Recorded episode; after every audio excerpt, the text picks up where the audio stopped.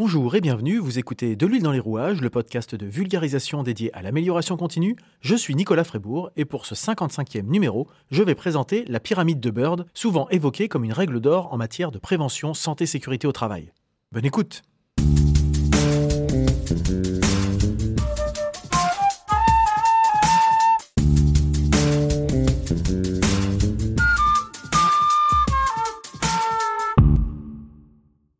travaillez dans le domaine de la prévention santé-sécurité au travail, vous connaissez certainement la pyramide de Bird. Et si ce n'est pas le cas, qu'est-ce donc?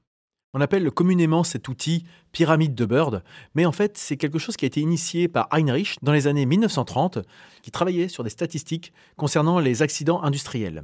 Et c'est une pyramide des risques, une représentation symbolique de la répartition statistique des situations à risque et des accidents.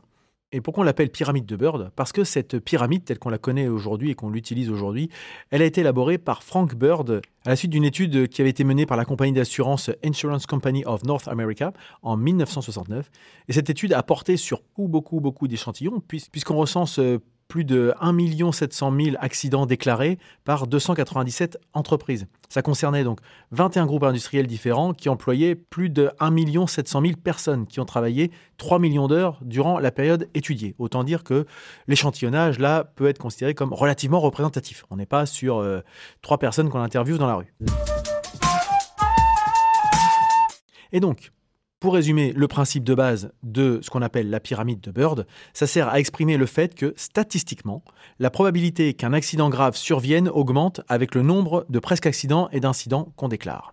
Tout est proportionnel. Et ainsi, travailler à prévenir les petits événements aiderait à prévenir les événements majeurs. Statistiquement, si on reprend les chiffres, intervenir sur les 600 événements mineurs à la base de la pyramide permettrait de prévenir un événement grave, voire mortel, à son sommet si on garde effectivement cette représentation graphique. Dans le détail, Heinrich avait réalisé une analyse qui lui avait fait parvenir à la conclusion suivante. Sur 330 accidents, 300 sont des accidents sans blessés, 29 sont des accidents avec des blessures mineures, et un est un accident avec des blessures majeures. Quelques années plus tard, suite à son étude, Bird est parvenu au constat, lui, que sur 641 situations anormales, 600 sont des presque accidents ou incidents, c'est-à-dire pas de dommages, 30 sont des accidents avec des dégâts matériels, 10 sont des accidents avec des blessures mineures et 1 est un accident grave mortel. Et donc, en matière d'application concrète, si une entreprise réussit à réduire le nombre d'incidents représentant le bas de la pyramide, le nombre d'accidents sera forcément réduit d'autant, dans la théorie en tout cas. La pyramide est donc divisée en étages ou niveaux, et donc de la base vers le haut, on retrouve ce que je viens de vous dire, les presque accidents et incidents, puis au-dessus les accidents avec dégâts matériels, et encore au-dessus les accidents avec des blessures mineures, et enfin, tout en haut, le dernier petit triangle en tête représente les accidents graves mortels. On trouve aussi depuis quelque temps des variantes avec des compléments, notamment à la encore en dessous, la base de la base, c'est-à-dire tout ce qui est identification des situations à risque. On est encore plus en amont dans la prévention. Par exemple, une situation à risque, c'est un cheminement piéton qui est encombré. On n'est pas encore dans l'accidentologie, rien ne s'est passé. Par contre, on peut, en décelant ces, petits problèmes, identifier des potentielles euh, situations dangereuses, accidentogènes. Donc en termes d'application, une entreprise qui suit ses stats santé sécurité au travail doit donc pouvoir constater si elle identifie bien les événements de base et l'impact que ça a sur les étages supérieurs. Donc comme je viens de le dire, en termes d'application, c'est de se dire euh, travailler sur la culture de la santé-sécurité, c'est-à-dire identifier le plus en amont possible, être le plus dans la prévention plutôt que d'être dans le constat. Euh, encore une fois, mieux vaut prévenir que guérir. Et donc, effectivement, quand on identifie une situation à risque, quelque chose, des choses toutes bêtes, je viens de l'évoquer, euh, enfin toutes bêtes, pas si bêtes que ça d'ailleurs, euh, des problématiques de circulation piétonne, puisque les chutes de plein pied représentent une part très très importante des accidents du travail, du moins dans, les, dans, les, dans certains types d'activités en diminuant, en faisant disparaître le danger, eh ben forcément, on diminue le risque. C'est les principes euh, généraux de prévention dont je vous avais parlé euh, dans un précédent épisode. Pour autant, cette euh, pyramide de Bird, qui est très souvent communiquée, diffusée et vue comme un peu l'alpha et l'oméga d'un sujet santé-sécurité au travail, c'est une vision statistique qui connaît des critiques et qui est parfois contestée, notamment parce que c'est un schéma statistique qui est daté, qui a fait son temps, euh, bah, c'est vrai que si on prend les faits, hein, encore une fois, si on s'attache aux faits, euh, ça fait près d'un siècle qu'Heinrich a élaboré sa théorie sur la pyramide des accidents et 50 euh, ans que Bird l'a fait évoluer en pyramide des risques. Donc on peut se dire, est-ce que c'est toujours d'actualité? Alors pour autant, tout ce qui date n'est pas forcément faux ou obsolète, etc. Mais ça peut, et même ça doit être certainement amené à, évoluer en fonction de l'avancée des connaissances en la matière. Et donc, comme je disais, la pyramide de Bird, ça peut être un élément d'aide à la sensibilisation pour la culture du risque en entreprise, mais pas forcément être pris au pied de la lettre euh, stricto sensu. Euh, on peut se poser la question, est-ce que réduire les accidents bénins a un véritable impact pour prévenir les accidents graves? Si on regarde la statistique, on dit qu'il y a une corrélation, mais est-ce qu'il y a une causalité? Ça, euh, ça peut être des choses sur lesquelles on peut discuter. Et donc le risque, c'est de consacrer beaucoup de temps et de ressources à gérer beaucoup d'événements bénins, à faire de la statistique sur ces sujets-là, mais pour autant avoir un effet très limité, voire nul, sur la prévention des événements les plus graves. En effet, la plupart des, événements bénins ne comportent pas de risque de dégénérer forcément en événements graves. Et donc, le lien direct entre ces types d'événements n'est pas aussi systématique qu'une lecture rigide que pourrait laisser naïvement croire euh, l'application euh, de, de, cette pyramide comme les tables de la loi. Quoi. En effet, alors là, je vais grossir un peu le trait, hein, en caricaturant un peu.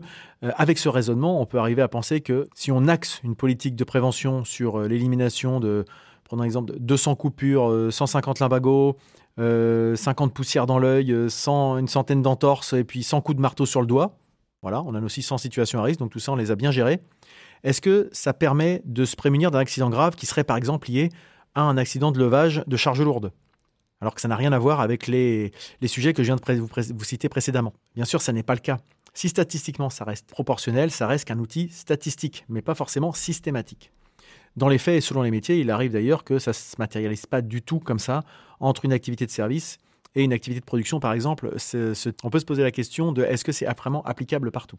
Notamment parce que l'image de la pyramide et la progressivité qu'elle suggère n'existent pas en théorie, et encore moins en pratique. On devrait plutôt avoir des, des pentes un peu variables selon les niveaux. C'est-à-dire qu'on n'a pas forcément cette régularité qu'on peut avoir dans, le, dans ce triangle parfait. Et d'ailleurs, sur un point sémantique, on parle de pyramide alors qu'en fait, c'est un triangle. C'est pas grand-chose, mais je ne sais pas pourquoi on parle de pyramide. C'est un, détail qui m'a toujours interpellé, en fait. Euh, la pyramide implique la 3D, alors que, bon, voilà, c'est de l'abus de langage. Voilà, vous, vous me connaissez euh, peut-être un peu trop à cheval sur les mots. Euh, voilà, c'était plus le petit clin d'œil. Et donc je disais sur en fait la, disparité qu'on peut retrouver euh, finalement entre une activité de service et une activité de production, par exemple, on peut se poser la question comment ça se fait que Heinrich et Bird ont tiré des conclusions statistiques basées sur des domaines d'activité très différents. Quand je vous ai parlé tout à l'heure de, l'historique, ils traitaient pas du tout du même sujet. Et euh, on s'est dit bah oui c'est à peu près les mêmes proportions, donc on va dire que c'est la même chose. Or, ils ont quand même des ratios qui sont un petit peu différents quand on les regarde. Hein, oui, bah, quand, on fait, quand on force le trait, on dit tous les deux, ça fait un triangle. Mais en fait, euh, il y a des disparités quand on rentre dans le détail. Et donc, comment on peut considérer que cette approche serait complètement universelle? Loin de moi l'idée de dire que c'est nul euh, et que c'est à jeter. D'ailleurs, je n'ai ni les compétences euh, ni les statistiques précises pour, pour vraiment redire ça. Et d'ailleurs, comme je disais dès le début, euh, ça, garde une grosse vertu, selon moi, au-delà des chiffres et des querelles de clocher, c'est cette approche globale de sensibilisation et de potentiel d'alerte que ça peut engendrer. En effet, si on constate que les situations à risque et les presque accidents et les accidents bénins explosent, on peut penser que la culture et l'attention à la santé-sécurité n'est pas suffisant ou qu'il se dégrade et qu'on peut aller potentiellement vers une catastrophe annoncée. Ça permet d'identifier notamment tout ce qui va être signaux faibles. Et donc, il existe de nouvelles évolutions de ce schéma de pyramide de Bird, euh, notamment une qui est formulée par quelqu'un que vous avez déjà entendu à ce micro, puisque c'est Marc-André Ferron qui a créé la pyramide de Ferron, et je vous invite à réécouter l'épisode qui lui était consacré. Mais on entend aussi parler, j'ai vu passer plusieurs fois la notion de diamant de prévention, qui permet de faire la différence entre euh, les événements bénins, justement, et ne pas avoir une espèce de pot commun de tous les événements bénins, mais bien de les hiérarchiser et de les classer en fonction de ceux qui ont un vrai potentiel de danger. En gros, en distinguant ce qui est vraiment bénin d'un événement aux conséquences bénignes, mais pour lequel on n'est pas passé loin du drame. En gros, on a eu un coup de chance. Et c'est à ce niveau-là qu'on peut avoir des vrais leviers en termes de prévention. Parce que comme je dis souvent, même dans des démarches très normées, avec des processus et un suivi, l'intelligence de l'analyse reste au cœur du sujet. Un outil ne reste qu'un outil une statistique ne reste qu'une statistique. L'important, ce sont les faits, c'est qu'est-ce qu'on en fait, c'est dans quel contexte c'est appliqué, etc., etc., pour mettre en place les vraies actions et pas euh, reporter un modèle euh, qui, euh, bah, qui, qui, est peut-être valable dans 90% des cas, mais si on ne se situe pas dans les, ces 90% des cas, comment on fait? Et donc si vous êtes encore là, c'est certainement que ce podcast vous a plu. Et s'il vous a plu, parlez-en autour de vous. N'hésitez pas à le partager puisque le bouche à oreille et la recommandation sont les meilleurs moyens de promotion. Vous pouvez me suivre en vous abonnant à ce podcast dans votre application de podcast préférée ou directement sur le site de l'huile dans les rouages, sur lequel vous pouvez vous abonner à la newsletter hebdomadaire dédiée à l'amélioration continue. Je suis également sur les réseaux sociaux, Facebook, Twitter, Instagram et LinkedIn, en tapant tout simplement de l'huile dans les rouages.